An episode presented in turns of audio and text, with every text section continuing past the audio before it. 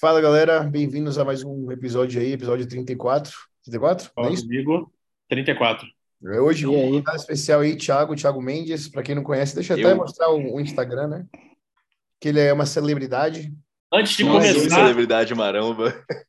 Antes de começar, lembrei agora, vamos se inscrever no canal, deixar o like para dar aquela moral que eu sempre, a gente só lembra no final. Galera, então... todo episódio tem tipo umas 400 views, velho, só que assim, não tem nem, tá ligado, sem like, mano. Vamos ajudar Então, nós. quem puder, já deixa o like aí para dar moral, para espalhar para mais pessoas. É. Bom, esse aqui, para quem não conhece, é o Thiago, tá? Vou só mostrar o perfil dele. É... Ele é treinador do Ângelo, provavelmente a pessoa mais famosa que ele, né, abertamente treina, porque hoje em dia uhum. nunca se sabe. Uhum. Ele odeia essa foto. Ficou puto que eu postei essa foto aí. Ah, é uma merda realmente, viu? Mas, enfim. Mas, Qual enfim. foi esse show? Esse aí foi o Música contra Uberlândia. Ah, tá. Esse, Primeiro. Magno, ele é famoso em rede social, algo do tipo? Porque ele é, né? Eu acho que ele é. Ele, ele, ele... É porque, tipo assim, o que aconteceu com ele? É... Bem condicionado aqui. Ele perdeu duas vezes já a conta com 15k, 18k seguidas. E, tipo assim, ele tinha recomeçado, tinha refeito tudo, aí deu, deu erro de novo. Ele... Aí agora ela tá voltando a terceira vez, ou é quarta ele vez. Ele sobe mais de Men's Physique ou de Classic? Mais de Men's, né? Então, ele era Men's Physique de origem. Tipo, o primeiro campeonato que ele competiu, acho que foi 2017, 2016, não lembro agora de cabeça. Mas ele era Men's Physique Classic, ele dobrou. Tanto que, se eu não me engano, ele levou tudo no, no primeiro campeonato que ele foi. Já é... começou? Não, não, não. Ele começou comigo tem um ano. Ele. Quando eu cheguei em Uberlândia, que eu conheci ele de vista, porque ele já competia. Eu não conheci ele ainda. Do É... E aí, tipo assim, antes de mim, ele já tinha ido pro Olímpia. Ele já tinha ido pro Olímpia. Acho que no ano da pandemia, se eu não me engano. Eu não, eu não conheço ele. As orelhas desse cara é engraçado, sem ofensa. ele é o Pink Maromba. Mas enfim, bom, só mostrando o trabalho, um pouco do trabalho dele aqui. Quem quiser, acompanha lá. E hoje. Tem mais gente, mas eu não posto, né? É o quê? Tem mais gente, mas eu não posto, né? Pois é. Porra, Ângelo tem uma evolução legal, velho. Eu não sabia que esse aqui tinha sido o começo dele, não. Foi, isso aí foram seis meses de diferença. Você encontrou Caramba. ele na, na, lá, em, lá em Minas Gerais, no interior? Qual foi, qual foi a história? Velho, a gente fazia faculdade na. A gente fazia faculdade junto. Tipo, ele é uma turma antes da minha. É... Eu lembro a primeira vez que eu vi ele. Fiquei puto. Que eu olhei que filha da puta maior do que eu. e tipo assim, ele andava, pô, a panturrilha dele solta assim no pé, sabe? Não é possível que esse cara é natural. Isso aqui foi tudo com você, né? Foi, não, todos os campeonatos dele foram, foram comigo. Desde o primeiro. Sempre tem esse moleque do nada, né? Que vem, tipo assim, mano, tu acha assim. No, no, no, no meio do nada, né? Tu bota a pena competir. É, é isso é animal, né? Eu queria e, muito. E é maneiro. Fala. E é maneiro assim, gente, que tu começa desde o início, tá ligado? É muito maneiro criar uma história assim. É, sim, sim, começar do zero, né, mano? Mas, velho, é muito foda como de fato tem uns caras assim que saem de uma caverna, sabe? Do nada, lá do interior. Imagina. Eu lembro que. Tipo assim, ninguém conhece. É. Não, imagina quanto potencial que, tipo assim, nem sabe o potencial que tem, existe por aí, não tem condições, ou seja, Certeza. não tá no esporte, sabe? Eu lembro que antigamente trabalhava no restaurante dos meus pais, aí eu ia fazer compras na Ceasa, né, que é uma feira gigante que tem aqui. Aí, brother, você só viu os caras carregando fruta no carrinho de mão, velho? Todo rasgado, meu irmão. Cheio de veia, tá ligado? Provavelmente nunca treinou, mas o abdômen parecendo Mr. Olímpia, sabe? É foda. Tem muita gente por aí que a gente está por fora, mas tem muito potencial. Enfim, né, aproveitar aí que a gente estava falando sobre o assunto do match, a gente estava falando sobre coach antes da gente conversar sobre isso tudo. E aí, até que coincidiu, né? Nem, nem, pense, nem tava pensando nisso quando a gente resolveu chamar Thiago, mas já é mais um, né? Que a gente vê que tem muito potencial e não é tão conhecido. E antes da gente começar a gravar, né, Thiago, você nem tinha chegado ainda. A gente estava falando sobre como muitas vezes, velho, para uma pessoa aparecer é questão de ter sorte, de pingar uhum. um talento nela, para ela poder uhum. começar a mostrar o potencial que ela tem como treinador, sabe. E daí a gente Sim. deu o exemplo até do Matt Jensen, né, que assim, se não fosse Dallas, talvez ninguém nem soubesse quem ele é, porque ele, ele fez o Dallas, não era conhecido, o Dallas acreditou nele, ele acreditou no Dallas, eles cresceram junto, aí veio o Ian, veio o Sean Clarida, e eles foram crescendo.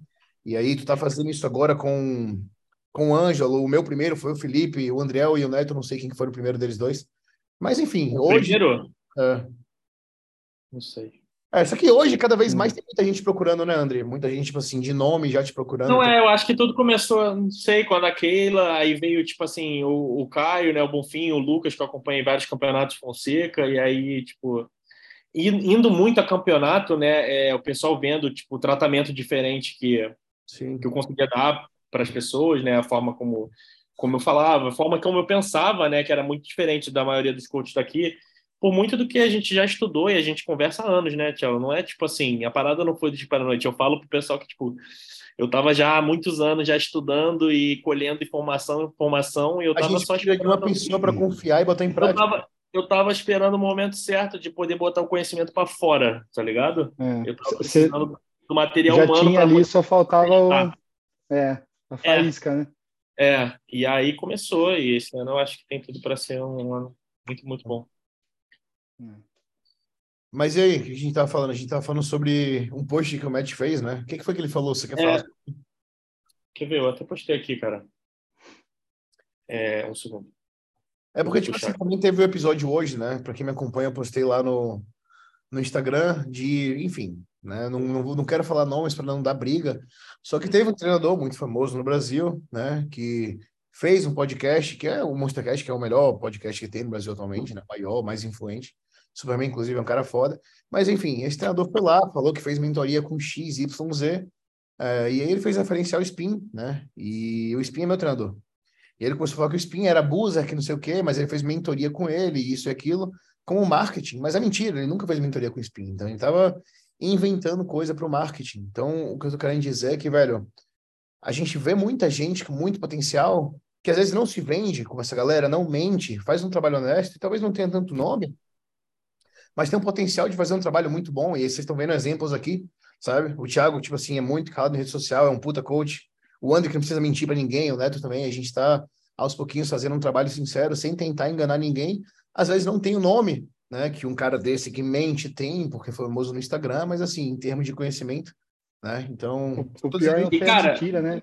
Foi, foi o que ele falou, né, mano? Tipo, chamar um cara ah. de abuser quando o cara não é. Não, é exato. Dá um pouco pesado, dá uma queimada. Mas isso me pareceu, me pareceu, tipo assim, ele tentando justificar o porquê dele ser abuser, sabe? Ah, é. fiz com esse cara, ele é abuser, eu sou assim, sabe? Sim. Não, e eu falo, cara, e tipo assim, o isso que a gente está falando, né, de coach e tal, e sobre o que o Matt falou sobre a cultura mudar, o que a gente tenta, o nosso trabalho, eu percebo muito, cara, a gente quer mudar isso no cenário. Quando você percebe, tipo, os melhores atletas do Brasil, onde, onde eles estão procurando? Os coaches lá de fora. Mas você vê algum atleta muito, muito bom procurando algum coach brasileiro? Nunca, isso não acontece, entendeu?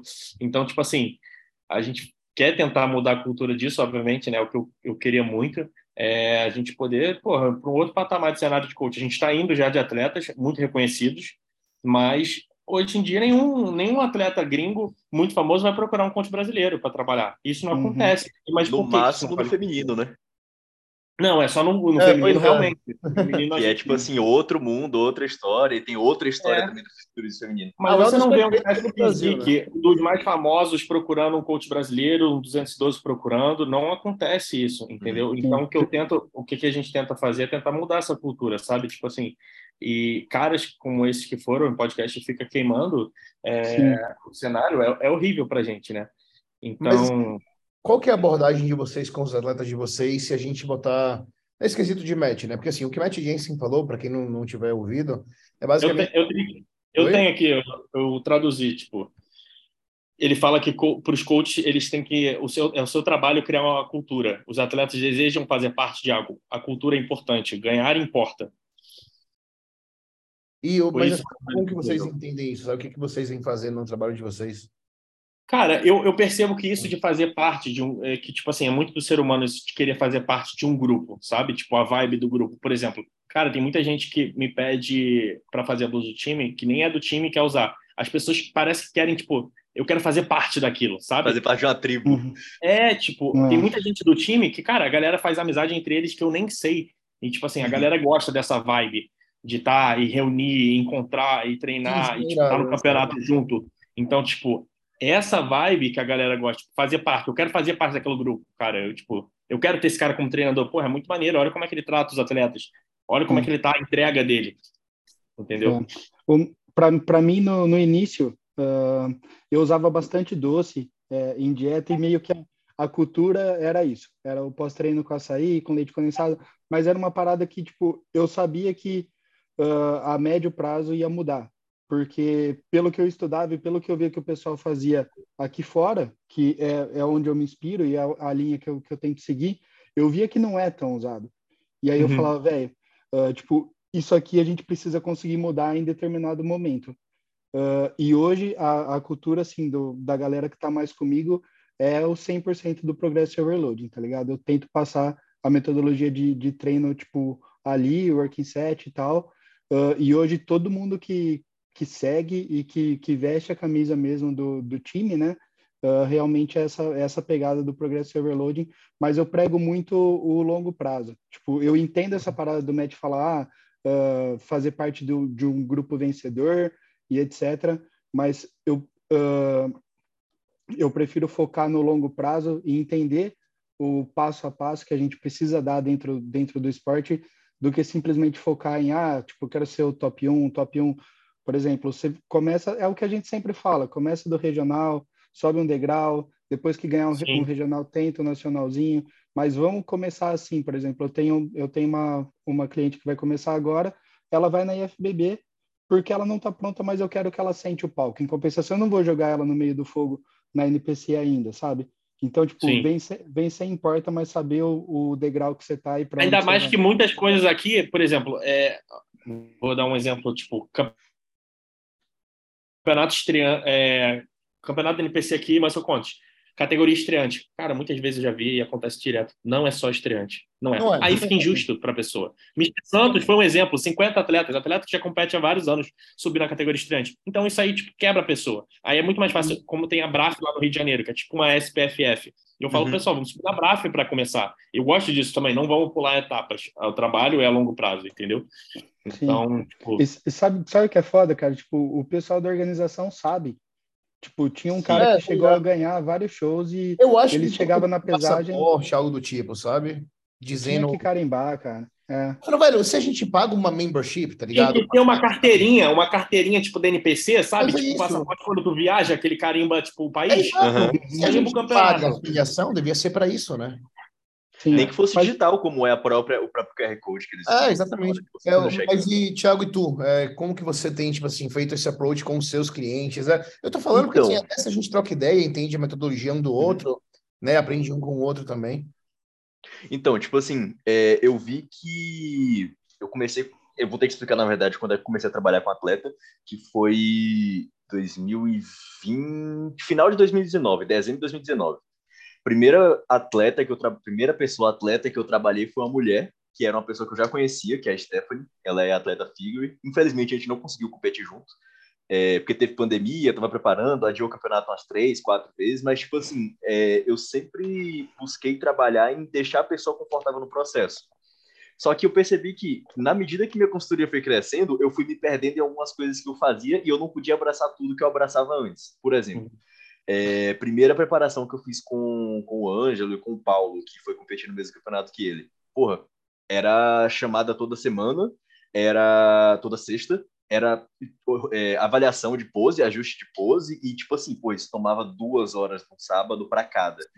E tipo assim, era para ver tudo, para escolher coreografia, para escolher música, e mexer numa coisa, mexer em outra, às vezes virava três horas de chamada, e eu falava, caralho, e quando eu tiver dez atletas, eu não vou conseguir sustentar isso. Quando eu tiver Sim. 15 atletas, eu não vou conseguir sustentar isso. Então eu vejo que, tipo assim, algumas coisas eu consigo replicar ao longo do médio e longo prazo, outras eu vi que eu não conseguiria, tanto que eu vim retirando é, ao longo do tempo. Mas o principal ponto, até um negócio que o Neto falou sobre a questão de criar um grupo de vencedores, eu entendi a forma que ele entendeu e, e interpretou isso. Já eu entendi de uma forma um pouco diferente. Às vezes, tipo, tanto que foi uma coisa que eu falei até com o Cello mais cedo às vezes de mostrar para o atleta que esse grupo de vencedores às vezes não é de troféus, mas de atitudes, por exemplo. Sim, sim. É, uhum. Pô, o, o é, eu vou falar isso porque ele já, já mostrou isso publicamente.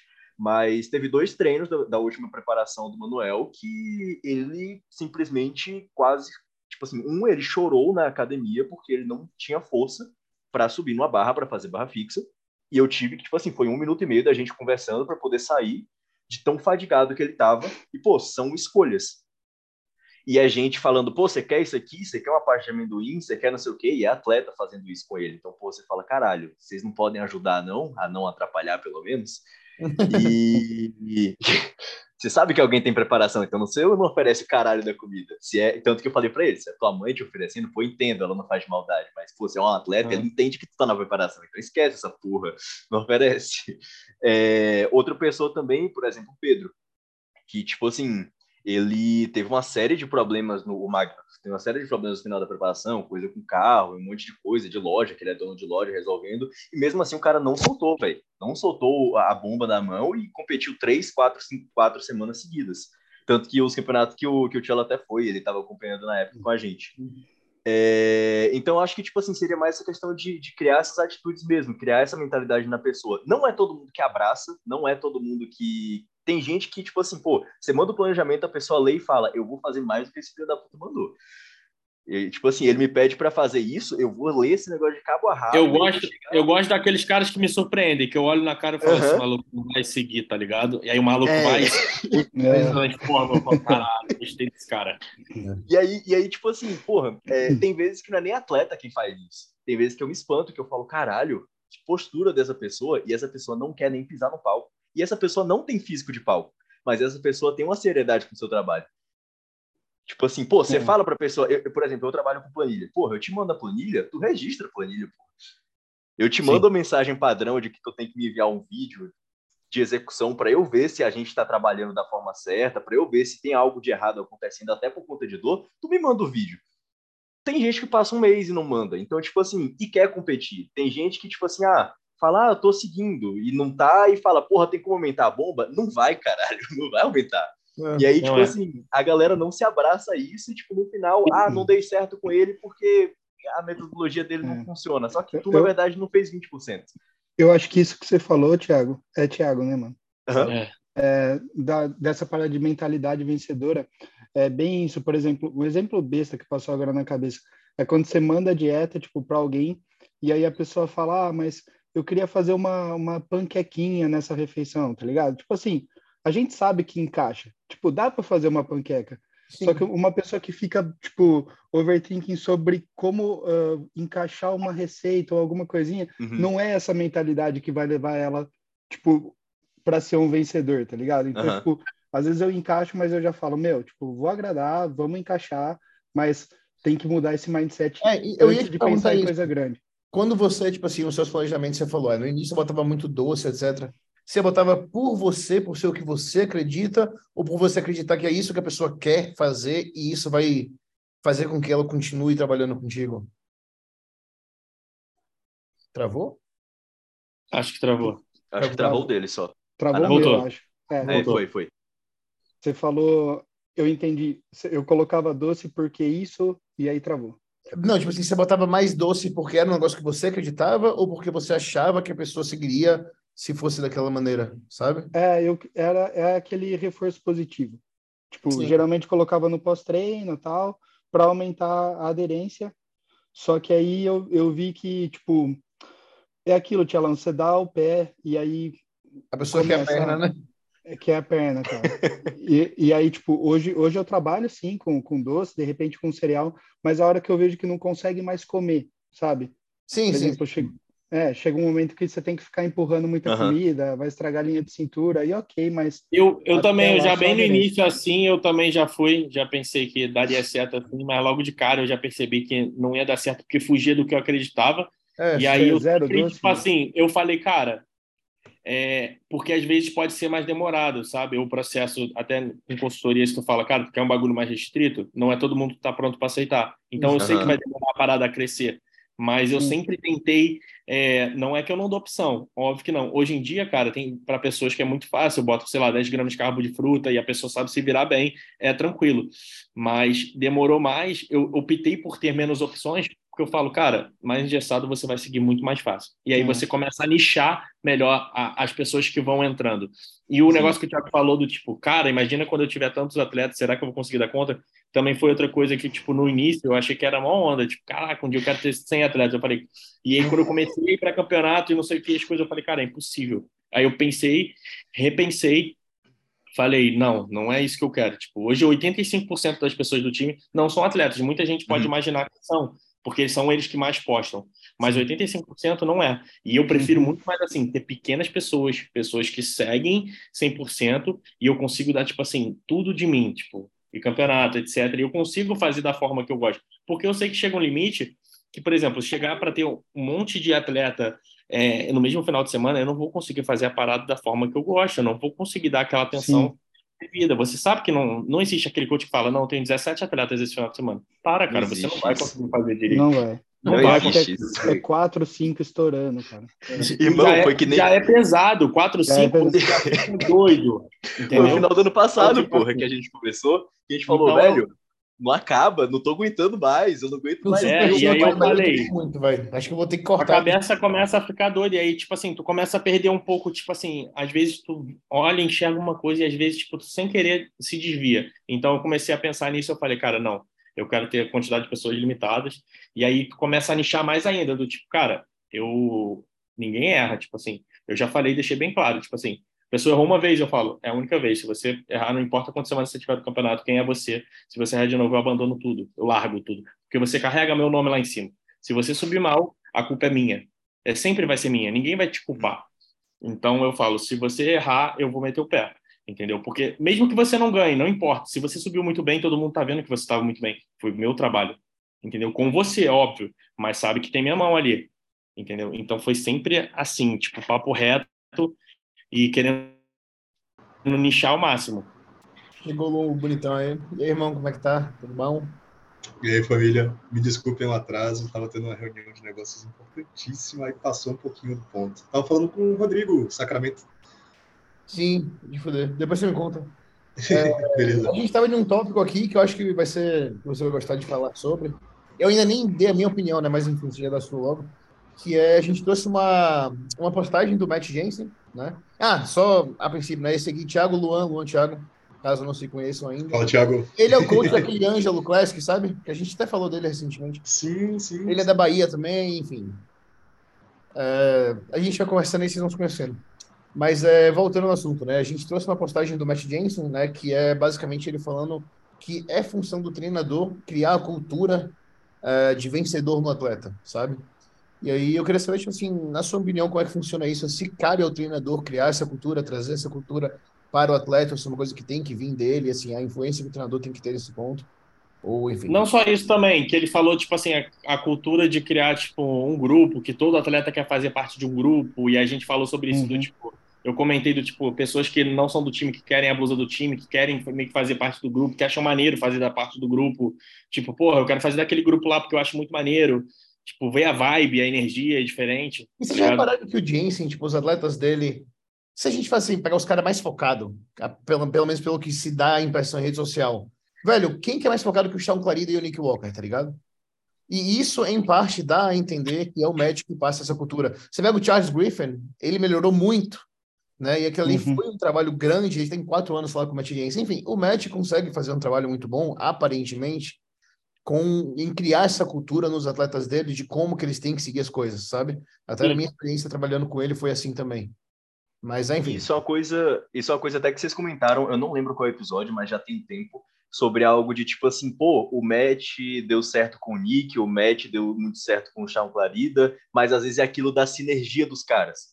Ah. E é tipo assim, até voltando para o que a gente falou no começo, porra, é, tem muita gente que precisa de uma chance. Tô falando até de treinador, né? Nem só de atleta. Treinador e atleta. Só que essa pessoa não tem. Aí aquilo que até o André falou, tipo assim, ah, é, a gente vê muito atleta brasileiro procurando coach de fora, mas a gente não vê atleta brasileiro procurando coach de dentro. Às vezes, tipo assim, pô, a base poderia valorizar mais quem tá do lado. Porque às vezes quem tá do lado tá fazendo um puta trabalho com a pessoa e, tipo assim, pô, quantos casos de, de atleta que, tipo, tá subindo a escada, tá subindo a escada, tá indo bem nos campeonatos com um coach que tá desde o começo. E o cara simplesmente na primeira oportunidade, tipo assim, fala: ah, vou trocar de coach aqui, valeu. e aí vai para um cara que tem um nome achando que vai ganhar alguma coisa em alguma marca e no final acaba com a mesma vida de merda. E tipo assim, não sobe na vida. Tipo, poderia ter feito muito mais. Mas tipo assim, é, é uma coisa até que eu, eu precisava de uma chance de falar isso, porque isso já aconteceu comigo algumas vezes ano passado. É, quando a gente, tipo, isso da, da, da, tribo, pô, é muito massa isso da tribo, é muito massa isso da pessoa olhar e falar, caralho, eu quero fazer parte daquilo, eu quero ter um coach que, tipo, tem uma relação boa daquela comigo.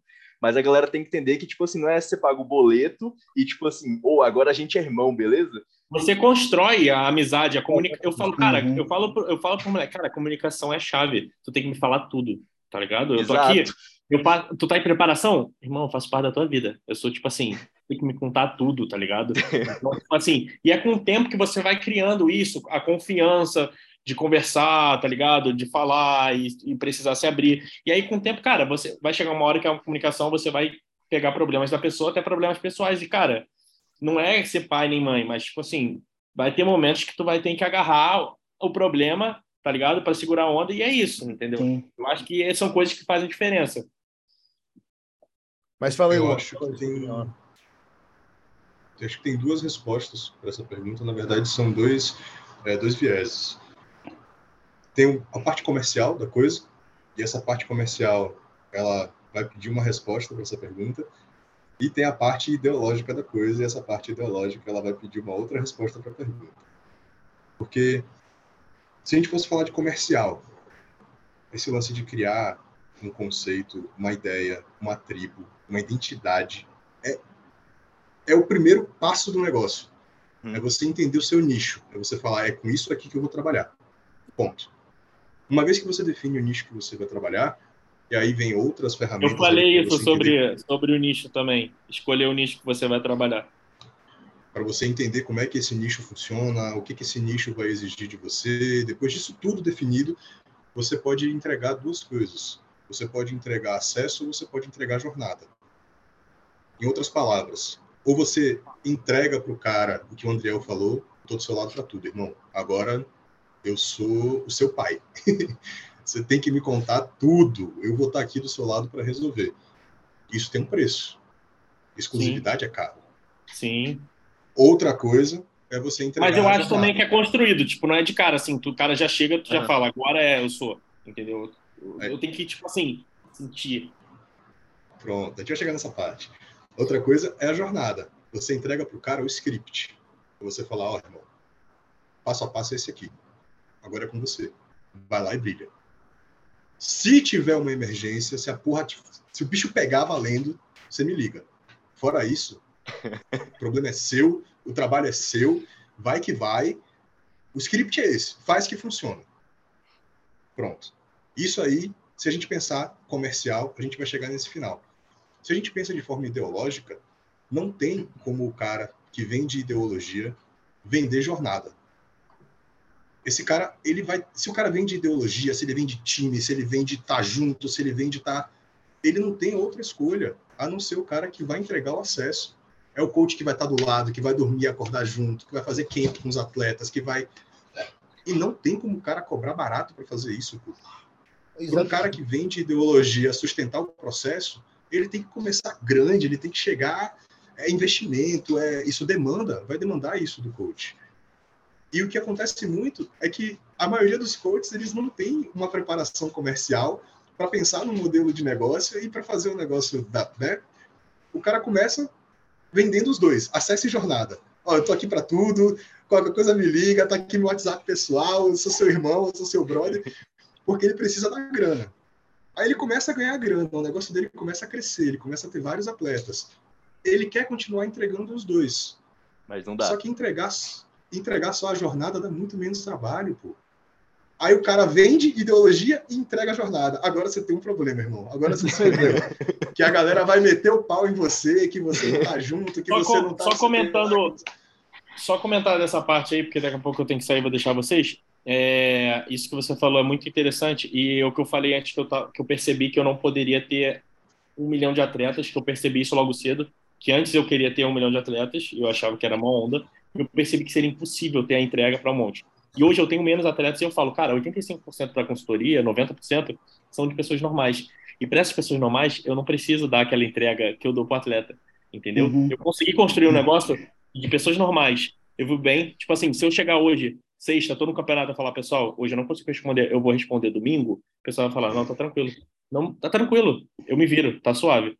pro atleta eu não consigo fazer isso. Então, eu consegui, é, tipo assim, equilibrar, fazer as duas coisas, tipo, ter a galera da jornada e a galera da entrega, sabe? Aí para os atletas eu consigo, tipo, fazer isso, eu consegui, tipo, nichar bem de início, tipo, para os atletas eu consigo entregar tudo, entendeu? Várias vezes, várias viagens, tipo, tirei do meu bolso, fui até o lugar, vou até o lugar.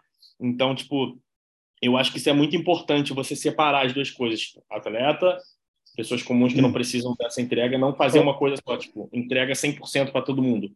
André, mas aí, uh, seguindo, seguindo a linha do, do Luan, eu também faço assim. Com, com atleta eu me dedico muito mais do que com pessoas normais. Em compensação, eu tenho 90% é pessoas normais. Mas uh, eu cobro de atleta financeiramente uh, o, o acesso, né, Luan? esse, esse é o ponto.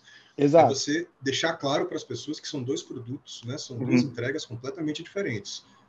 Ó, você está me pagando pela jornada. Então, que fique claro desde o começo que o que eu vou te entregar é isso daqui. Não espere de mim mais do que isso. É claro uhum. que você não chega pro cara e diz isso na lata dele, que ele vai tomar um susto e falar, não, então deixei pro cara que vai, que vai me dar tudo aqui. Ele vai se enganar nesse sentido. Mas aí você deixa sutilmente no ar, né, de que, ó, você tá pagando menos, né? Esse daqui é o. Esse daqui é o pacote de jornada. Então, o acesso é limitado. Você está pagando menos, né? Esse daqui é o pacote de jornada, portanto, o acesso. Você chega para o cara e fala: olha, irmão, essa parada é a seguinte: você é atleta, você está me contratando para ser seu coach, o preço é esse. Agora, eu sou a sua sombra. A partir do então, momento que a gente fechar, Fala, Isso, fala. essa diferenciação, ela é importante. Porque se você deixa as coisas no ar, às vezes a pessoa quer uma coisa, uhum. ela acha que está pagando por essa coisa e você entrega uhum. outra. Aí começam os conflitos de comunicação que você falou que é importante. E é o que acontece com muitos coaches aqui, pô. Os caras cresceram de forma muito rápida, sem ter esse, né, esse jogo de cintura, sem ter esse planejamento. E aí os caras vendiam acesso e entregavam jornada. Vendiam acesso e entregavam jornada. Os caras preparavam 50 atletas no final de semana. Bicho, ninguém consegue Aí tá fazer todo isso. mundo com a mesma finalização. Dá certo para metade, para outra não. Então, e olha lá. eu falei isso, mas, por exemplo, é que, tipo assim, cara, eu, eu, eu, falo que tem alguns atletas. Fala aí, fala aí. Só para concluir o raciocínio, o próprio Matt, ele fez, ou faz, ou em algum momento ele fez isso, dele não deixa claro, tá ligado? Ele vende ideologia. Só que para muita gente ele entrega só a jornada. tipo assim, você primeiro vai ter que me provar que você é merecedor do meu acesso. E uhum. eu acho que é muito fácil você fazer isso, tá ligado? Você bater no peito e dizer assim: oh, irmão, comigo a parada é a seguinte.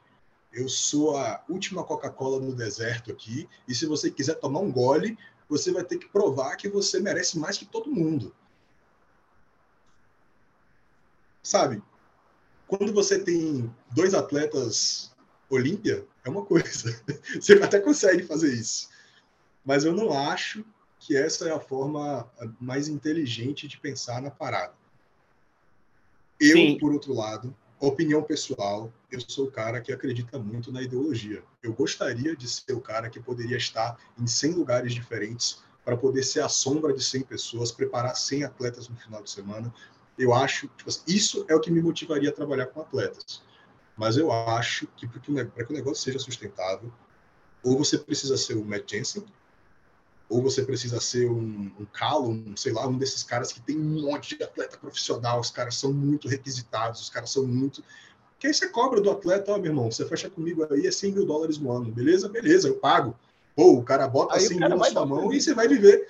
É, você vai viver sua vida tranquilo. Então, mas, por exemplo, por exemplo, se tu, é, tu falou de 100 atletas sombra, mas se tu tiver 15, tu acha que não consegue cuidar de 15? Eu acho muito mais fácil. Cara, eu não vou negar, tem gente que não me paga, não precisa pagar, mas tem gente que me retorna muito com mídia, sem eu fazer uhum. nada, entendeu? E tem é esse, é isso, tem, tem, tem o balance, tipo assim, beleza, tu não me paga, eu ainda vou dar 100% de mim, porque eu acredito nessa parada, eu acredito na pessoa, eu vejo potencial, eu falo, cara, a gente vai longe, a gente precisa consertar algumas coisas, mindset, talvez eu precise estar tipo mais no pé para funcionar, mas a pessoa me retorna muito com mídia, me retorna muito tipo em campeonato, venceu, não sei o que, opa, quem é o coach dele? É aquele lá, Andriel, opa, já ouvi falar o nome daquele moleque, Caruso, não sei o que.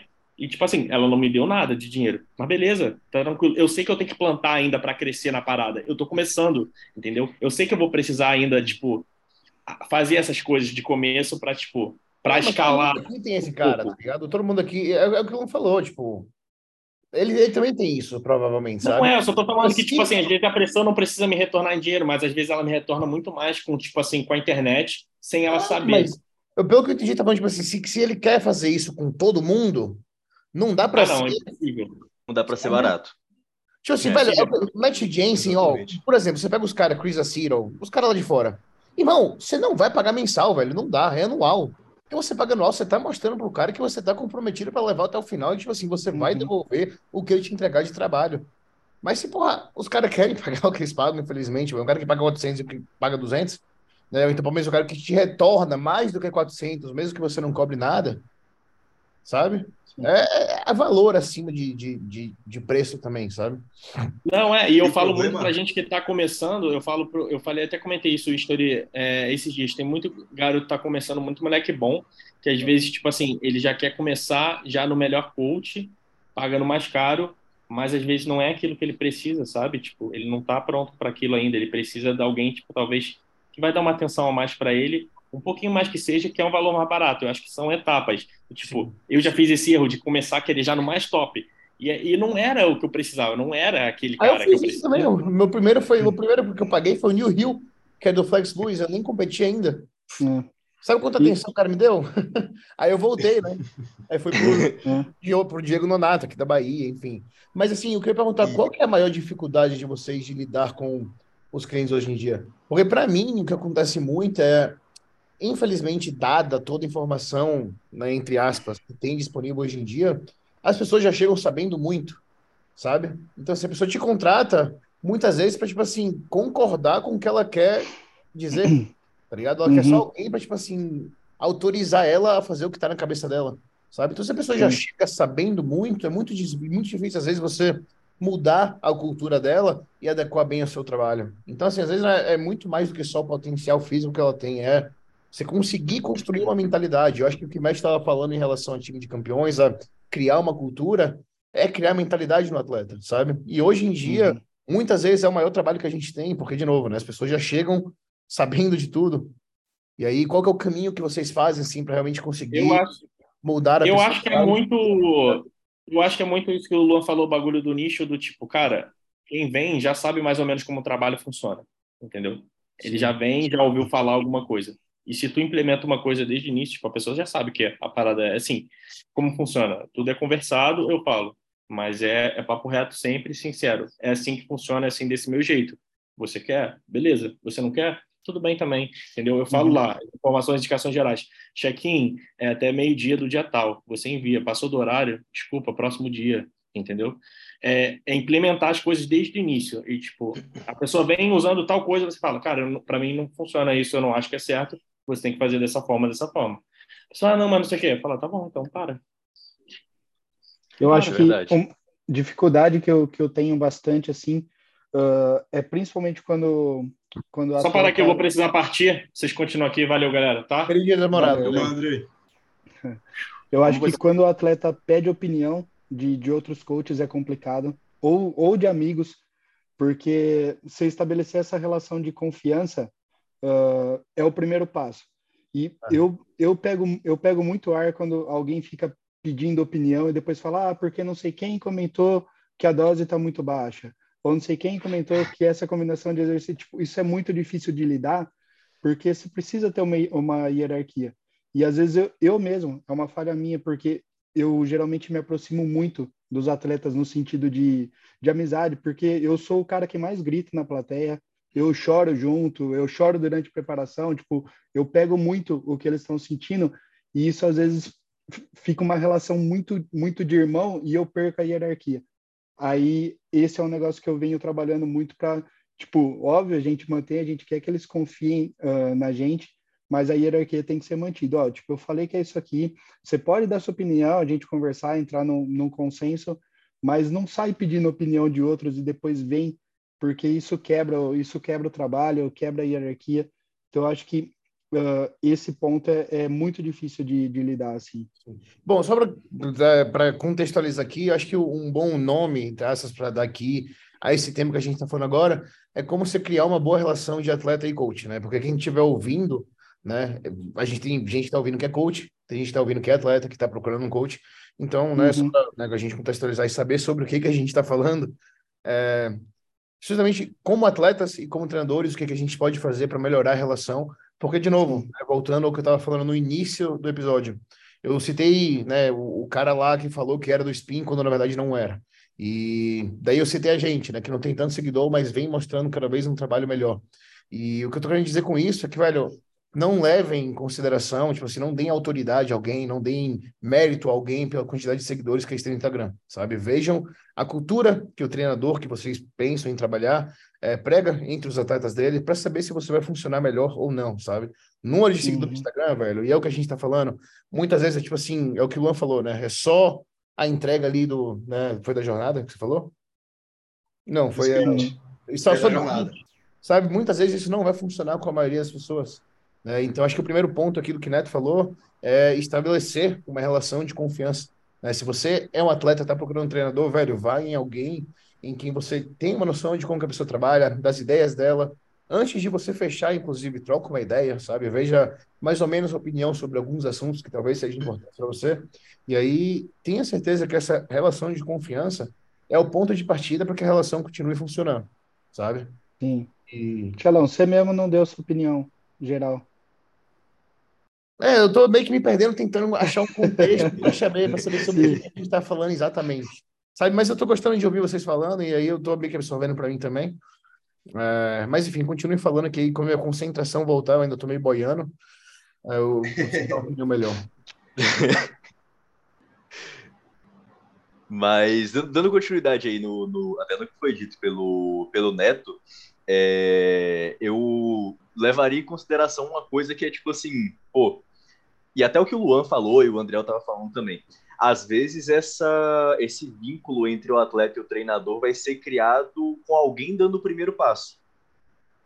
E o primeiro passo muito dificilmente vai ser do treinador se ele desenvolve com outras pessoas. Porque, por exemplo, uhum. pô, todo mundo manda um planejamento. Tipo, que nem é, eu falei da, da, postura de certas pessoas que querem ser atletas ou já competiram ou querem competir e continuar competindo comigo e certas pessoas que nem na academia, tipo, que pisam na academia, às vezes não parecem ser atletas, mal parece que treinam, estão precisando começar a jornada de verdade e nem querem competir no futuro a postura de um para o outro, às vezes, é de muito mais seriedade e muito mais sinceridade, de falar, porra, velho, hoje eu não consegui fazer isso, hoje eu não consegui fazer aquilo, essa semana eu falhei nisso, naquilo, diferente da pessoa que às vezes faz 70% e fala, fiz tudo essa semana, tá tudo perfeito. Aí passa três semanas e fala, caralho, se eu fiz tá uma, uma merda, não dou nada.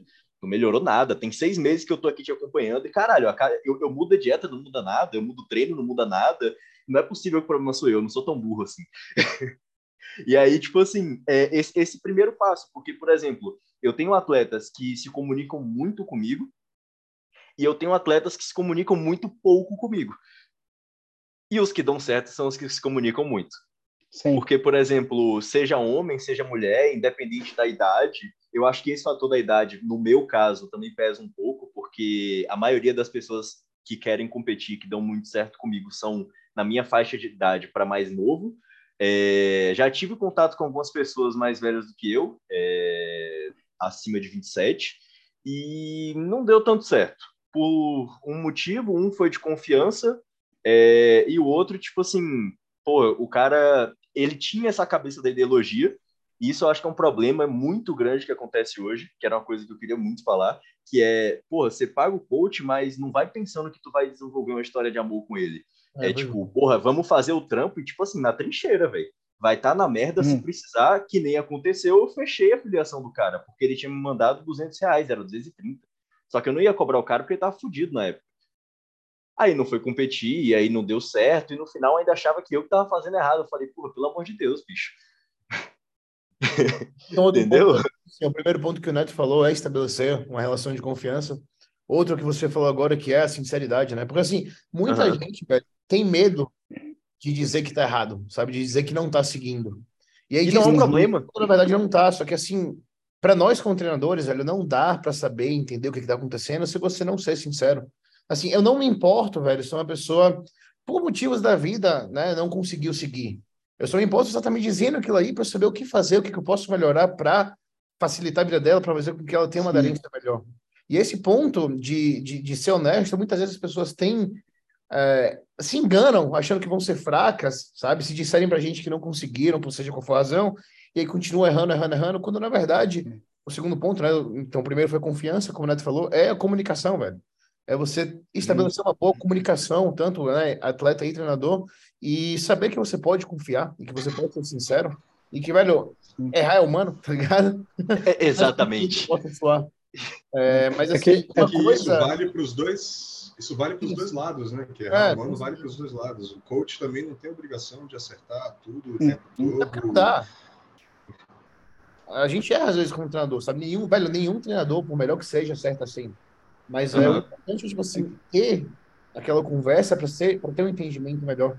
Porque não é ninguém tá adivinhar o que, que você está errando, o que, que você está deixando de é fazer. É hoje, hoje a gente mostra tanto só o lado bom na, na internet que a hora que o pessoal uh, tipo, começa a ver, por exemplo, eu posto muito antes e depois. Uh, e, tipo, antes e depois é legal tal. Às vezes, quando alguém do meu grupo vem, vem assumir um erro, pede desculpa. Ah, eu acho que eu não, eu não mereço fazer parte disso daqui, porque você postou uh, tal pessoa e ela teve uma puta evolução. Eu falo, meu, sabe por que eu postei ela? Porque tem outras 90 que não estão fazendo. Tipo, o, o mais normal é você errar, aprende a se comunicar, tá tudo bem, não precisa me pedir desculpa, pelo amor de Deus, nós estamos juntos, sabe? E aí você aprende a lidar com a, com a pessoa também. Sem a comunicação, você não sabe como lidar, porque, por exemplo, tem pessoa que funciona, eu imagino que vocês já pegaram o caso assim, que funciona na porrada. Tipo, o cara vai lá, erra, você fala, meu irmão, você tá zoando? O, o que, que você quer da vida? E aí o cara liga e fica, tipo, quatro semanas sem errar, tem uma, tem uma super evolução. Em compensação, tem outros que erram e fala, putz, irmão, é normal, tá tudo bem, ergue a cabeça e vamos daqui para frente. E aí esse também uh, funciona. Só que tem alguns que você dá porrada e ele espana. Ele fala, ah, meu, tipo, deixa pra lá, o neto é muito grosso, não sei quem, não, não sabe lidar comigo. Só que você só vai aprender a lidar com a pessoa a partir do momento que você tem uma comunicação boa. E se essa comunicação não rolar, que é uma das bases, vai prejudicar o trabalho, vai comprometer. E, e, e, o pior de tudo é que, às vezes, tipo assim, aquela pessoa que você postou, ela, às vezes, no começo errou pra caralho também. Exato. Que nem acontece muito. tipo assim, aqueles alunos que, tipo assim, você fala, porra, velho, não tá indo, não tá indo, não tá indo. a pessoa fala, velho, tô errando isso, tô errando isso, tô errando isso. Você começa a entender o que é que tá dando de errado no planejamento dela. Muitas vezes é uhum. dietético, não é de treino. Muitas vezes ela não entende a filosofia de treino que você precisa que ela aplique. E aí, tipo assim, pô, reexplicar a mesma coisa 15 vezes se for necessária. Se a pessoa estiver prestando atenção, pô, vai ser gratificante explicar para a pessoa, porque você fala, porra, é uma dificuldade, não é uma preguiça da pessoa. E aí, no Sim. final, a pessoa entende ela deslancha, velho. E ela, tipo assim, porra, do nada o físico da pessoa muda em um mês o que ela devia ter mudado em seis. E você fala, pô, parabéns, era isso que eu queria que você fizesse. E uhum. é isso que a uhum. galera não entende. Tipo assim, pô, é, às vezes o cara que foi campeão no campeonato, ele furou mais a dieta do que o cara que não foi, mas teve outros fatores que influenciaram. Muitas coisas podem influenciar no resultado. Então, tipo assim, às vezes o cara errou muito lá atrás, o outro errou menos, mas mesmo assim não foi o bastante. Então, tipo, a pessoa tem que entender que o erro também importa dele acontecer e da gente saber o que é que tá acontecendo. Sim. Porque, pô, é... ano passado eu tive uma preparação de um atleta que, faltando duas, três semanas do campeonato, ele estava indo para o limite de peso da categoria que eu precisava que ele batesse e na faixa de peso que eu queria que ele batesse, em referência do campeonato que ele tinha ido. E do nada, de uma sexta para uma segunda, ele sobe 3 quilos. E eu falei, caralho, o que é que foi isso? Aí começa a saga de uma semana, de uma sexta até a outra. Não, você saiu da dieta? Não. Você tá usando mais bomba? Não. Você, véi, você errou a dose de alguma coisa? Não. Você trocou o laboratório? Não. Trocou suplemento? Não. Tá usando quais vegetais? Os mesmos, esse, esse, esse. Tá pesando? Tô. Água normal? Tá. Tá dormindo quantas horas por noite? Caiu. Falei, velho, alguma coisa aconteceu. Quanta, quanta, variedade pode ter, né? Quantos detalhes. Velho, pode... e tipo assim, eu, eu perguntei até se anti-inflamatório o cara usou, se antibiótico o cara usou. E tipo assim, eu tava ficando maluco. Eu falei, velho, não vai dar certo. Eu quase cheguei para ele, tipo assim, faltando 14 dias do campeonato. Falei, não vai dar. Tipo, melhor a gente cancelar, porque eu não vou conseguir resolver esse problema e eu não sei o que está acontecendo. Eu reduzi a comida. Tipo assim, eu cheguei a um ponto de falar, velho, isso aqui é desumano, eu não vou fazer isso com o cara. Uhum. Porque ele não precisa disso para a condição que ele tá. Se ele tivesse na condição melhor, eu falava, foda-se, aguenta, negão. No final, eu descobri que o cara tava tomando um remédio para dormir. Que aí da sexta para segunda-feira subiu 3 quilos. E, velho, eu perguntei até se a água era filtrada. E o cara não me falou isso. e aí, tipo assim, porra, é aquilo que vocês falaram, tipo, a confiança, a sinceridade, mas eu acho que um ponto que eu não sei nem se era para ser o terceiro, se foi hierárquico, mas às vezes o primeiro, a atenção com as coisas. Porque às vezes a pessoa, tipo assim, pô, é, eu troquei aqui um negócio e se passa, sabe? Às vezes a pessoa troca, sei lá, é, aveia por farinha de trigo. Porra, não é tão simples. Às vezes a pessoa, tipo assim, pô, você coloca uma substituição lá de uma coisa que é equivalente, de que você permita na dieta de acontecer, e a pessoa vai, tipo assim, ah, é, 250 de arroz eu troquei por 250 de batata. E não é um para um. Sim. E aí, e, aí, e aí começam os problemas, entendeu? A pessoa não lê o planejamento, a pessoa. Já teve gente que depois de. Isso é verdade. Caralho, agora que eu lembrei. Depois de um ano trabalhando comigo, já tendo competido, o cara chegou para mim e falou: Rapaz, você acredita que agora que eu descobri que o frango era grelhado? Ele tava... tá escrito frango, peito, sem pele, grelhado. e do lado, do lado do grelhado tá a quantidade de gramas. E aí o cara chegou para mim depois de um ano. Eu tava pesando cru. Achei que era igual. Eu falei, porra, negão. Mas o que eu não gosto é quando tipo assim, eu mando o planejamento e tem lá instruções. Sei lá, das instruções fala assim: não precisa pesar legume. Por exemplo. Aí o cara manda assim, depois que manda o plano, dá tipo 5, 10 minutos. Ah, você não botou legume, não? Sabe? Tá falando lá que, velho, você pode comer, você não precisa pesar, mas enfim. Isso é um exemplo, né? A pessoa nem leu o planejamento inteiro, mas uhum. acho que o ponto que você quis dizer aí, é, dentro de comunicação, é saber passar um feedback, sabe? Porque é.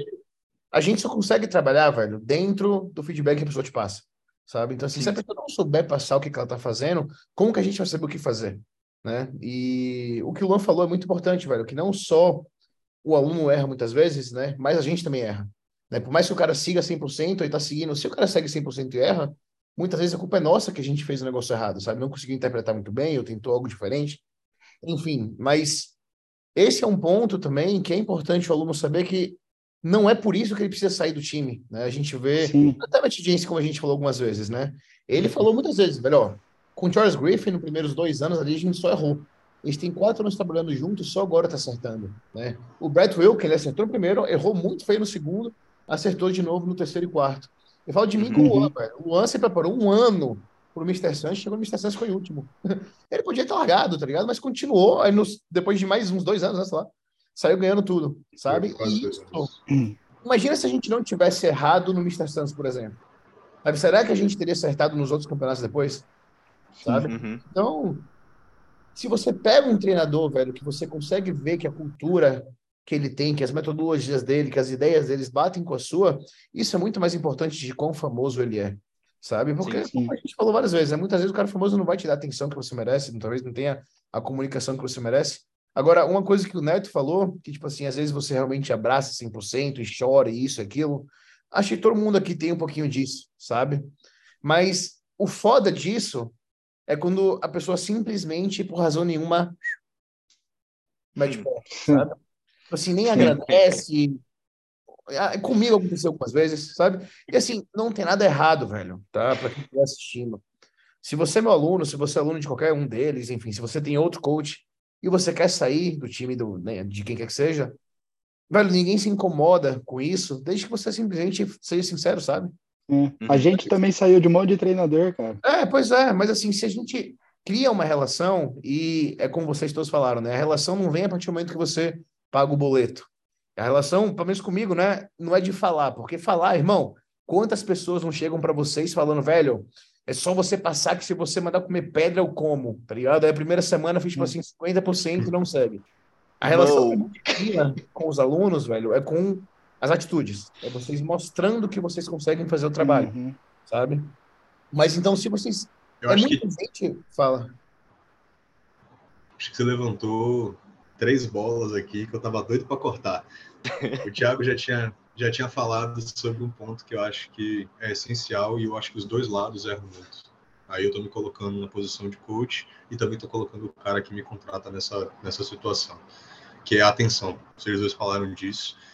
E eu acho que não é nenhuma atenção no sentido, não é no sentido literal, seria uma atenção mais filosoficamente falando, do cara prestar atenção nele e entender quais são as necessidades dele, e nós, enquanto coaches, sabermos olhar para o cara e falar assim: negão, não dá para você trabalhar comigo. Por uhum. causa disso, disso, disso, disso. Isso Sim. facilitaria e muito a nossa vida. O problema é que existe um viés ideológico ali que o cara quer, quer ajudar, fazer o cara ser campeão, quer colocar na cabeça do cara que ele. Mas tem pessoas que não vão ser assim, independente de quão bom coach você seja, o cara não vai ter isso. E o problema também é que dificilmente esse cara vai ter essa atenção de olhar para si e falar: eu não sou esse cara. Eu sou o cara que só precisa de um script. Eu quero só reforçar algumas crenças minhas. O que não servir para mim eu descarto e eu vou seguir ali o script e na medida que for dando certo eu estou satisfeito. É isso que eu quero. E tudo bem, galera. Não tem nada de, nada de ruim em você ser esse cara, porque é o que funciona, são processos, né? Tem gente que uhum. funciona melhor de uma forma, tem gente que funciona melhor de outra. Outro ponto que o Thiago levantou, a amizade entre atleta e treinador. Na minha humilde opinião, isso é um grande problema. É muito difícil as pessoas saberem separar as coisas. E o que o Neto chamou de confiança, eu prefiro, eu prefiro colocar no meu método de trabalho como autoridade. Olha é o seguinte, eu estou aqui porque você precisar, enquanto o assunto for isso aqui. Técnico. Eu sou seu técnico. No campeonato, posso estar do seu lado, posso te dar um suporte, mas, bicho, eu não sou seu amigo, eu não saio para comer com você, eu não sou sua família, eu não sou. E não é porque eu sou um cara mau ou porque eu faço um esforço da porra, porque Tielo é meu amigo antes de ser meu coach. Então, para que a gente mantenha a relação profissional. Porque é muito fácil uhum. quando o cara é seu amigo, você dizer, ah, depois eu mando check-in para ele. Ah, qualquer uhum. coisa eu ligo para ele quando eu tiver apertado aqui ah, é de boa, eu não vou falar. Essas coisas aqui eu não falo porque eu já sei como é que funciona, porque eu já sei como é que. Então, a minha amizade com ele fica comprometida, a gente não tem tanta proximidade, porque eu sei que a partir do momento que isso acontece, de eu estar ali vivendo o dia a dia dele, de eu estar ali, isso vai comprometer o nosso trabalho e vai ser ruim uhum. para todo mundo. Aí, às vezes, acaba o trabalho e acaba a amizade por tabela, porque uhum. misturam-se as coisas ali, mistura o pessoal e o profissional vira uma zona cinza onde nenhum dos dois sabe onde está pisando e pronto. Acontecem as confusões. E o outro ponto que você tinha levantado é essa, esse será. Pô, será que se eu fizer, não sei o que lá. Cara, se você contratou alguém para te ajudar, por que, que você não está pedindo ajuda pro cara que você contratou, seu filho da puta?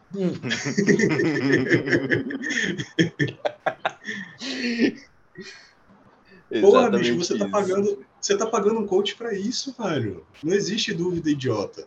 Não existe pergunta óbvia. Eu sei que às vezes a gente brinca aqui, a gente fala, pô, o cara me perguntou isso, eu não acredito que ele. Mas você não pode deixar essas coisas passarem, velho. Se você não sabia que era grelhado, você tinha que ter perguntado. A primeira coisa que Exatamente. tinha que ter perguntado. Surgiu a dúvida. Opa, deixa eu mandar uma mensagem pro coach aqui. Coach é grelhado mesmo? Acabou. Hoje em dia, pô, a gente trabalha junto há quatro anos. Tem coisas que eu não preciso mais perguntar para ele, porque eu já perguntei algumas dezenas de vezes, então eu não pergunto mais. Até chegar nesse ponto, você precisa entender, vocês precisam trabalhar juntos. Não é à toa que o Matt Jensen erra, não é à toa que outros coaches erram. É toa...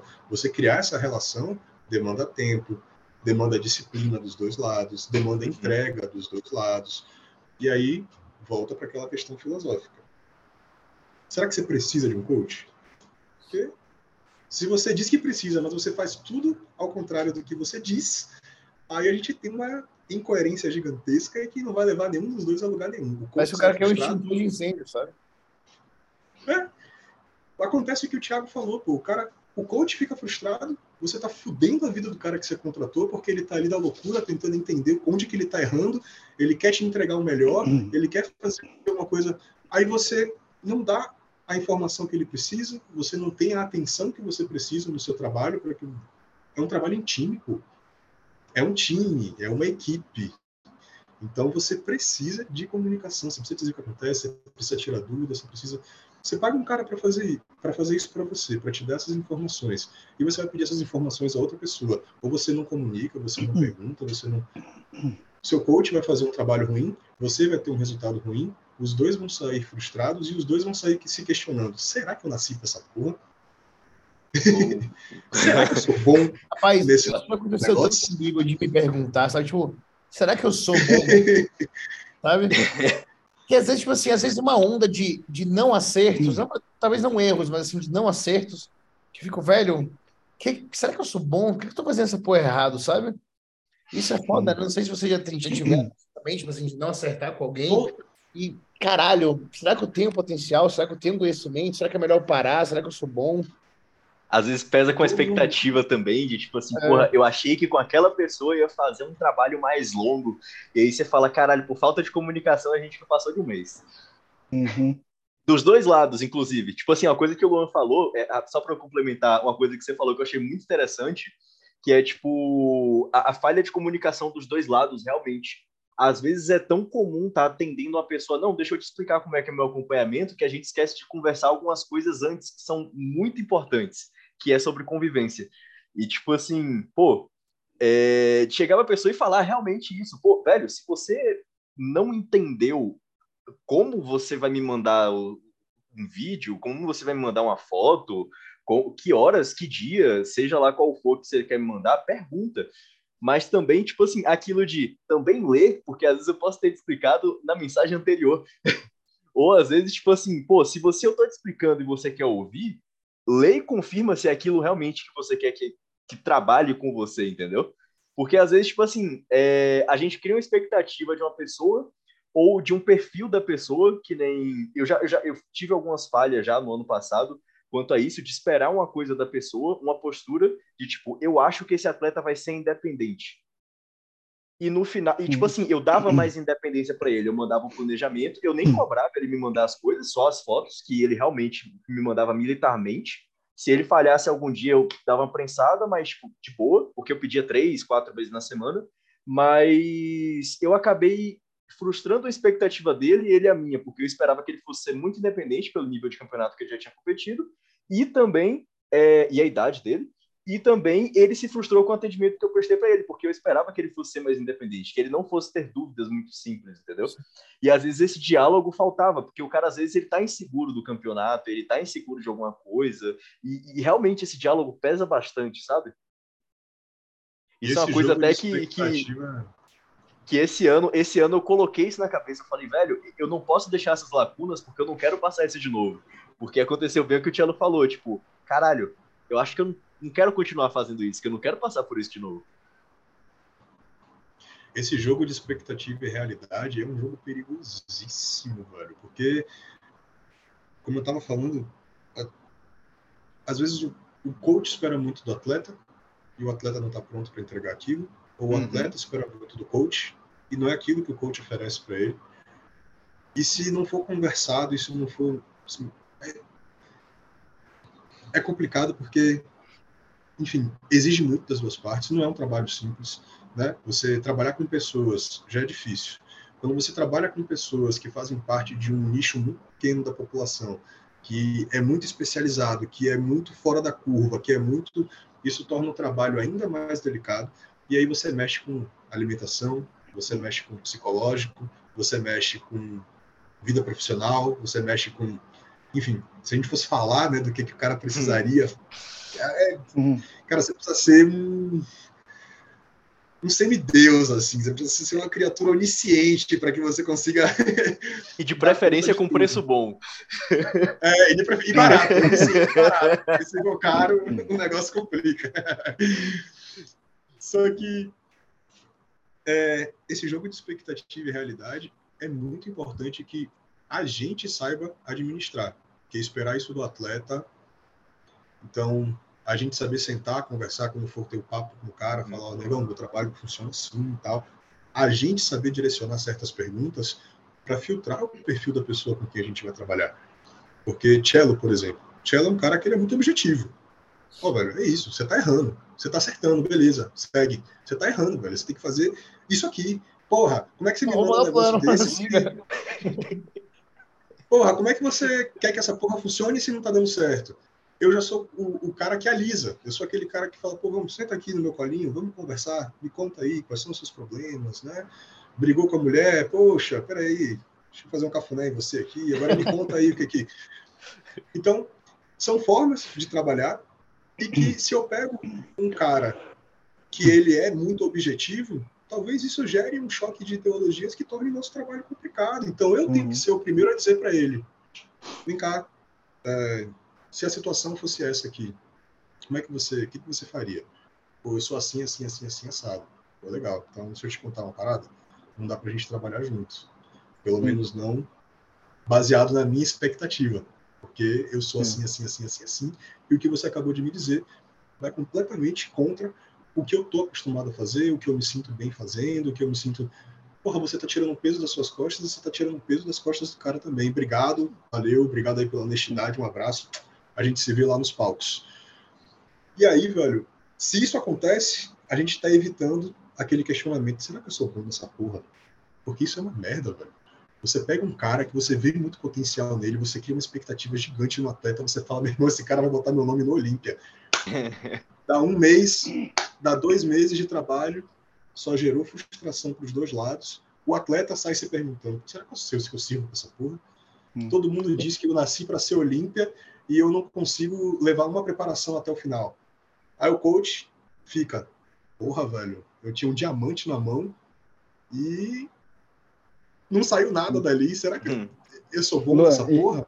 E, e eu, eu acho que é aí que você tocou num ponto importante, porque eu acho que isso explica uh, que, tipo assim, tem determinado atleta que vai funcionar muito bem, por exemplo, com o cello, mas em compensação, por mais que ele se dedique, uh, não vai funcionar tão bem, por exemplo, com você, com o Thiago, comigo, porque o cara mais direto uh, vai funcionar melhor para ele, tá ligado? Uhum. Então, eu, eu penso sim que, tipo, um atleta realmente campeão, ele seria campeão na mão de vários coaches, mas talvez tenha aquele que vai dar um clique melhor com a, com a pessoa, sabe?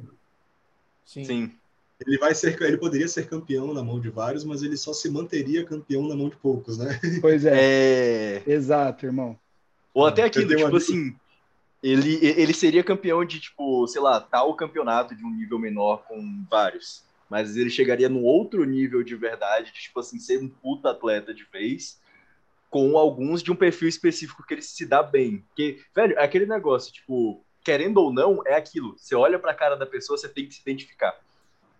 De alguma forma, uhum. eu não sei qual, porque é um negócio muito complexo. Porque, que nem o, o Luan falou, velho, não é só um público delicado no quesito de alterações e, e coisas a se mexer, é, respostas do físico, mas também é uma coisa que muita gente não fala, mas a gente sabe. O público do bodybuilding, ele é muito delicado. Ponto. Tipo, a é, cabeça é, dos caras, são pessoas velho. Extrema, extremamente vaidosas, extremamente é, orgulhosas, um monte de coisa. E que é muito difícil, cara. Você pega, às vezes, um cara que ele tem um transtorno psicológico uhum. e que se você disser isso para ele, porra, o cara vai, vai fazer a sua caveira pro mundo inteiro, quando na verdade você tá fazendo o que você foi pago para fazer. Fala, cara, meu trabalho é te mostrar onde é que a gente pode melhorar. Você precisa de uma, uma ajuda. Eu acho que esse precisa... era o ponto tipo, principal para mim quando a gente tocou no assunto do, do que o Matt Jensen falou, né, sobre criar uma cultura de campeão, etc. Uhum. Eu acho que a parte mais importante, assim, não a parte mais importante, mas uma parte muito importante do nosso trabalho é saber, é, não sei a palavra em português, é manage as expectativas, sabe? Qual sim, sim, as expectativas. Como é? É, administrar, administrar as expectativas. É, a gente tem que saber ser sincero uhum. e, assim, explicar para a pessoa que ser campeão não é necessariamente ser o primeiro lugar, sabe? Acho que esse é o ponto principal, porque se a pessoa, velho, se prepara para um campeonato só na expectativa de ganhar o troféu, isso acontece muito, e essa é uma variável totalmente fora do controle de qualquer ser humano, sabe? Ela pode se frustrar demais. E se o treinador, tipo assim, fala para ela, não, eu acho que você vai sim ser o primeiro lugar, vamos que você vai ser o primeiro lugar. Lá na frente ela se frustra. Muitas vezes acaba sobrando pro treinador, apesar de ele não ter nada a ver, sabe? Então acho que a gente uhum. tem administrar expectativas e falar, velho, tudo bem, você acabou de ganhar um estadual, por exemplo, mas talvez você ainda não esteja pronto para um Pro Qualifier. por exemplo, sabe? Mas, tipo assim, não de uma uhum. maneira a denegrir ele. Fala assim, eu acho que. Uhum. Ou vamos tentar um Pro Qualifier, mas entenda, tá? A gente está tentando chegar no seu melhor e não ir lutar por um Procard. Se vier, maravilha, mas a gente não tem como garantir isso, sabe? A gente saber administrar essas expectativas, sendo sincero com o atleta de uma maneira delicada, é muito importante para que não haja frustração lá na frente, sabe? Sim. Se a pessoa consegue se manter motivada através do que a gente fala nessa administração né, das expectativas, sabe, tipo assim, ó, você está melhorando cada vez mais, a gente consegue melhorar um pouco mais, vamos puxar um pouco mais, a gente vai mostrando o caminho e a pessoa consegue entender o que está acontecendo, é muito importante para ela seguir no plano, sabe? Eu vi, eu fui uma reunião uma vez com a empresa de meu pai, e é com um desses caras que é que ajuda a administrar a empresa, enfim, e faz consultoria, e ele falou que não tem vento que sopre na direção de quem não sabe o que quer, sabe? Uhum. Assim, a gente saber mostrar pro cara o caminho, assim, ó, a gente vai fazer isso, isso, isso, aí minha expectativa é essa para você, mas vamos com calma, o principal é a gente chegar no seu melhor, ter campeão é chegar ao seu melhor, mas você tem que entender que você está começando agora, sabe? Você tem que entender que pode ser que surja alguém de uma caverna e apesar de você estar no seu melhor, mesmo assim, ela fez 50%, ainda assim pode ser que ela ganhe, porque acontece, sabe? Uhum. É muito importante. Eu acho que é, ter tem, uma. Gente... Ter uma time... Pode ir, mano. Acho que a gente ter uma timeline e mostrar pro, pro atleta é fundamental para conseguir controlar a expectativa. Por exemplo, você pode mostrar nesse ano vai ser só off-season, para no ano que vem a gente tentar competir de novo. Ou a gente vai fazer quatro meses de off e nós vamos extrair o máximo desses quatro meses de off, depois fazer duas, três semanas de, de saúde, enfim, e depois entrar em preparação. Você mostrar que você tem programado o, o médio e longo prazo, é, ajuda ele também a, a, a, confiar e até a controlar a expectativa. Ele vai saber que daqui quatro meses ele vai estar tá em off, não vai estar tá bom para tirar foto na praia, tá ligado? Tipo, ele não, não vai ficar tendo desvios no, no meio do caminho. Isso, isso ajuda uh, a encurtar também onde você quer levar o atleta. Isso é verdade. É, o que eu ia dizer é que a gente tem um atleta, eu e o Cello, não vou falar o nome porque eu não sei se ele se sentiria confortável com a situação, mas que eu fui muito claro com ele. Eu falei, irmão, esquece, esquece estar tá no top 10. Se você tiver, porra, muito bom. Mas você é o seu primeiro campeonato, é a sua primeira preparação. Você está fazendo um negócio que é tudo novo para você. Não chegue não espere ser campeão. Você vai competir com caras que estão há muito mais tempo nesse jogo. Você vai competir com caras que já se esforçaram muito mais do que você, apesar de você ser um cara muito esforçado. Mas sempre tem alguém ali que está há mais tempo fazendo melhor, fazendo, enfim. Então, vá para se testar.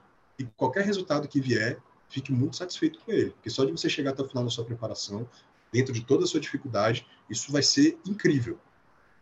Na hora ele deu aquela murchada, deu para ver na cara dele que ele ficou decepcionado.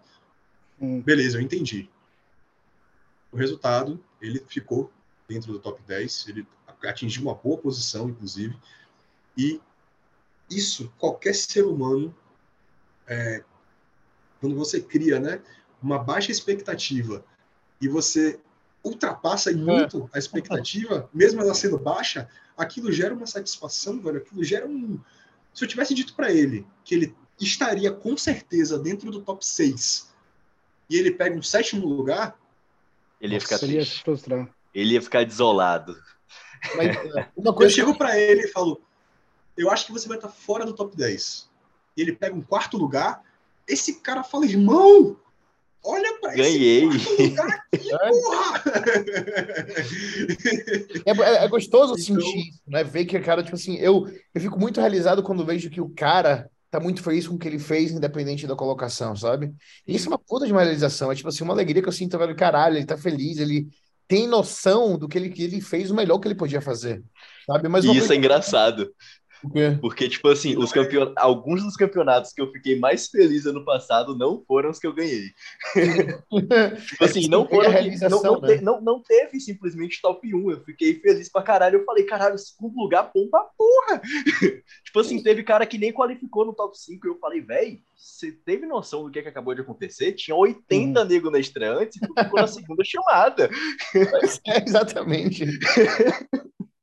E não é mentir para o atleta, não é chegar para ele, você sabendo que ele tem condições de estar entre os três melhores, você dizer para ele, Ih, velho, tá duro, você, sei lá, se você pegar um top 6 pode ficar feliz porque a parada tá difícil. Não é isso. É você saber olhar, né, e dar a expectativa na medida que da, da expectativa que deve ser esperada, né? Uhum. É falar assim, ó, realmente o cenário é esse, eu sei o quanto você se esforçou, mas entenda isso, isso, isso, isso, isso e se você chegar até aqui, tá ótimo. Se você passar daqui, irmão, pode comemorar muito, porque foi merecido mesmo. Você brilhou. Não é pegar um cara que tem, já foi campeão N vezes, porra, o cara já ganhou overall disso, overall daquilo, chegar para ele, ó, oh, irmão, o nível tá duríssimo aqui, um top 3, a gente vai para você valorizar o seu trabalho como técnico. Que aí você sabe que o cara vai pegar primeiro lugar Aí você diz para ele que um top 3 seria muita coisa, ele pega primeiro, porra, primeiro lugar e tal. E ainda leva o é overall depois. É, não é ser sacana com o hum. atleta, é você ser honesto e saber administrar esse jogo. E, galera, só eu vou precisar sair, porque senão não consigo treinar hoje. As academias aqui em Salvador, elas, elas são matinês, né? Fecham muito cedo. É. Teve uma história que eu já contei em outros podcasts e que eu acho incrível isso que vocês falaram de que ganhar ser campeão não é ganhar o campeonato. É, na Copa Overall que o Cello competiu aqui, a última, foi, acho que foi o último campeonato, não foi aqui em Salvador? 2021? Foi. Sim, com Boas, né? Sim. Eu tava. Isso, que eu tava no backstage lá com você? Sim, sim. Pronto. Eu tava com o Cello, trocando uma ideia com ele enquanto ele tava deitado, e eu vi um cara passar. O cara tava de sunga de bodybuilder e ele tinha, sei lá, um shape de bar. Aquele, aquele cara que só come água no final de semana, não treina. Eu olhei assim e falei, coitado, velho. Esse cara veio pra cá, tá perdido. Ridículo. E beleza, continuei conversando com o Thiago. Chamaram, ele subiu a primeira sozinho. Campeão da categoria. Competiu com ninguém. Desceu, falei, coitado, tá se enganando. Isso daí. Só que ele dobrou. Aí ele foi subindo, né? Nove-se, Parará, Pereira. Eu sei que esse cara terminou o que ele tinha feito, as competições, as chamadas dele lá. Já perto do final, do meio para o final do evento, eu ainda estava no backstage, porque Cello ia disputar o overall. E aí, o cara estava num cantinho assim, sentado na cadeira. Aí ele ajoelhou no chão, desceu da cadeira, ajoelhou no chão, olhou para cima assim, começou a agradecer e ele chorava. Você via que o cara estava extremamente realizado de estar ali. Ele não estava feliz porque ele foi campeão, ele não estava feliz porque ele estava feliz porque ele fez o que ele devia ter feito, o que ele se propôs a fazer. E o cara, eu olhei pro cara na hora, eu me arrepiei todo, eu falei, porra, eu estava aqui olhando pro cara e achando que ele era um coitado. Sim, sim. E esse cara, ele é invencível. Não tem como você ganhar de um cara desse, porque independente do que você faça, independente do quanto você se esforçou, se ficar em último e você em primeiro, se você não tiver esse entendimento do jogo, se você não olhar para um campeonato como aquele cara olha, de falar, velho, eu entreguei tudo que eu tinha para entregar, eu estou muito feliz de ter chegado até aqui. Você nunca vai ser campeão como aquele cara foi, independente do que você faça na sua vida. Uhum. E aí isso serve para profissão, para relacionamento, para bicho, se você não tiver extremamente realizado com o que você fez e não com o resultado daquilo que você fez, dificilmente você vai ter essa sensação de ser campeão como aquele cara teve. E aquilo ali é eu sei que você tem que sair, mas só antes de você sair. É engraçado que esse podcast todo era exatamente nesse ponto que eu queria chegar. Exatamente nesse ponto, sabe? A gente chegou na também. Porque quando eu fui perguntando para vocês a opinião dessa questão de, do que o Matt falou de criar uma cultura de vencedor, e foi perguntando o que, que é isso para vocês, é exatamente nisso que eu queria chegar. Sabe? Nessa história que você acabou de contar. Inclusive, se alguém for postar no Instagram, faz corte dessa parte, sabe? Porque assim, a gente vê muito treinador, velho, que quando, sei lá, o cara perde, aí vai pra rede social e fala, ah, mas era para o meu atleta ter ganho, que não sei o que, que não sei o que, que não sei o que. E aí, obviamente, o atleta vai e, e acredita com o treinador, e aí começa a toda a confusão. Enfim, isso é uma cultura de perdedor, velho. Sabe? É, isso mano. você está criando uma cultura exatamente oposta à cultura de que seria o vencedor. Sabe, eu lembro quando o Brett Wilkin, por exemplo, né? A gente tá falando do match. O Brett, ano passado, ele foi, competiu depois de um tempão, né? E ele acertou 100%. Ele foi contra aquele cara árabe, eu acho, que tem uma bunda gigante do uhum. Milos, tá ligado? E ele perdeu na Europa, né? Ainda assim, ele, tipo assim, o Matt falou, eles postaram e falaram, velho, foi merecido, o cara tava melhor, ele ganhou, sabe? E, enfim, né? Mas a história de Luan é um exemplo melhor, que é isso para mim, que é criar essa cultura de vencedor, sabe? É muito triste para mim quando eu vejo gente, velho, principalmente gente que está começando agora, né? Visto que o Instagram cria toda essa falsa realidade de que tudo é muito fácil. Então, uma pessoa competiu uma vez na vida, duas vezes na vida, e já chega chorando em casa porque ficou em segundo lugar e um Pro Qualify é como se fosse uma coisa ruim, tá ligado? Mas isso é uma cultura tão errada que está sendo criada, sabe? Acho que a cultura de vencedor, para mim, que os treinadores têm que criar nos atletas, é exatamente isso que o Luan falou, sabe? Exatamente isso. E essa é a maneira de você se tornar invencível, sabe? É você entender que, tipo assim, o principal de tudo, velho, é você vencer com tudo que você pode controlar, sabe? Velho, é, é, muitas vezes a gente vê uma transformação assim no Instagram, vê o físico no palco, e naturalmente, velho, se não tá bom, é o que aconteceu com o Luan inocentemente, velho. Aquele cara ali é ruim, tipo. E a gente acaba julgando, às vezes sem maldade, mas acaba julgando, mas a gente uhum. não tem noção do que, que o cara passou para estar tá ali, sabe? E uhum. isso é o que mais me chateia nos chats de, de campeonato no, no, no YouTube. Porque a galera acha bonito se juntar e criticar algum algum competidor que está ali e que está fora do físico e não sei o quê. Só que ninguém sabe o que o cara passou para estar tá ali, sabe? Ninguém tem ideia do que ele passou e muitas vezes aquele cara está ali realizadíssimo porque ele conseguiu vencer, seja lá quantos demônios tiverem na vida dele e tá naquele palco ali agora, sabe? E para mim, velho, isso que é a cultura de vencedor, sabe? É isso que a gente tem que de alguma forma conseguir construir nos nossos atletas para evitar essa falsa frustração que muitas vezes essa geração de Instagram cria de que você só é vencedor se você pegar o primeiro lugar, tá ligado? Uhum. E bom, e, era só isso que eu queria falar. e, e, tipo assim, eu acho que é porque, tá, é, é, em parte. Se você tiver que sair, tá... pode ir de boa, vocês têm que treinar. Eu vou, eu vou senão no treino eu tô em preparação. Valeu, galera. Falou, Valeu, irmão. Eu tava, eu tava com parte desse argumento na cabeça durante a chamada, mas casou perfeito com isso aí. Que é tipo assim, porra, às vezes a galera, tipo, fica louca da cabeça por conta de um caralho de um troféu de plástico, Uhum. Que nem pesado é. Que, tipo assim, às vezes você paga, o cara paga 50, 80, 100 reais pra mandar fazer. Você pode mandar fazer um igual. E aí, tipo assim, pô, na verdade ela tem que entender que ela não quer o troféu, ela quer o que o troféu representa. Só que às vezes ela não precisa do material, ou não precisa ter o número que ela queira, tipo assim, top 1. Sim, sim, sim às vezes, tipo assim, porra, é... vão ter preparações, que nem o Thiago falou, que, pô, o cara ganhou sozinho, mas, porra, a gente não sabe o que, que ele passou. Isso é uma coisa que, pô, eu acho que todo mundo já cometeu esse erro, só que eu acho que falta alguém para educar essa galera do YouTube eu falar, tipo assim, bora parar com isso aqui. É, porque, tipo, pô, a gente não sabe o que é que a pessoa passou para chegar lá. Às vezes o cara teve um problema fodido de saúde a semana inteira, final do campeonato, e ele falou, eu vou do mesmo jeito. E a gente não sabe que merda que aconteceu com ele.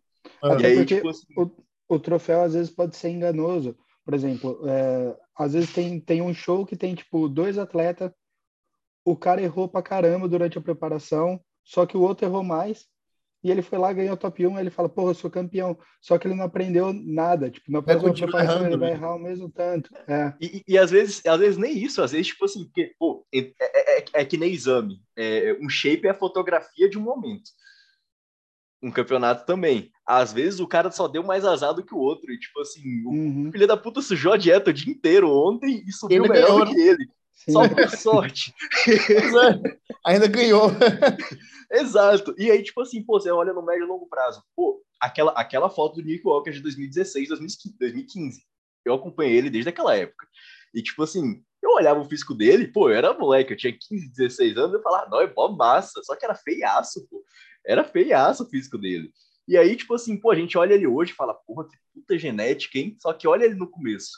Às hum. vezes ele era esse cara que entrou no, no, no, no, campeonato, alguém olhou e falou, que merda que é essa que esse cara tá arrumando aqui, velho? Ah, Sendo que é tipo assim, é, é, não, tem, não tem a palavra em português, porque na verdade a palavra em português é fisiculturismo, é o culto ao corpo. Não é bodybuilding, que é construção do corpo.